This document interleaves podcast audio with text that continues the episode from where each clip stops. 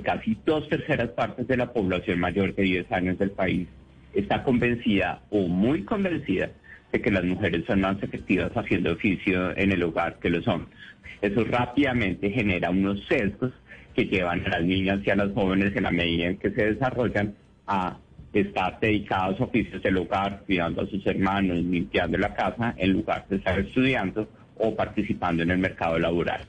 Lo que sí es importante de resaltar es que esa eh, división inequitativa desde la perspectiva, llamémosla sexual del trabajo no remunerado, se acentuó en la pandemia porque estamos trabajando una hora de más en trabajo doméstico y de cuidado no remunerado a cargo fundamentalmente de las mujeres. Es decir, mientras las mujeres dedicaban siete horas en promedio al día a este tipo de labores al interior del hogar, ahora están dedicando ocho horas, mientras que los hombres siguen estables con sus tres horas antes y en ese momento de pandemia.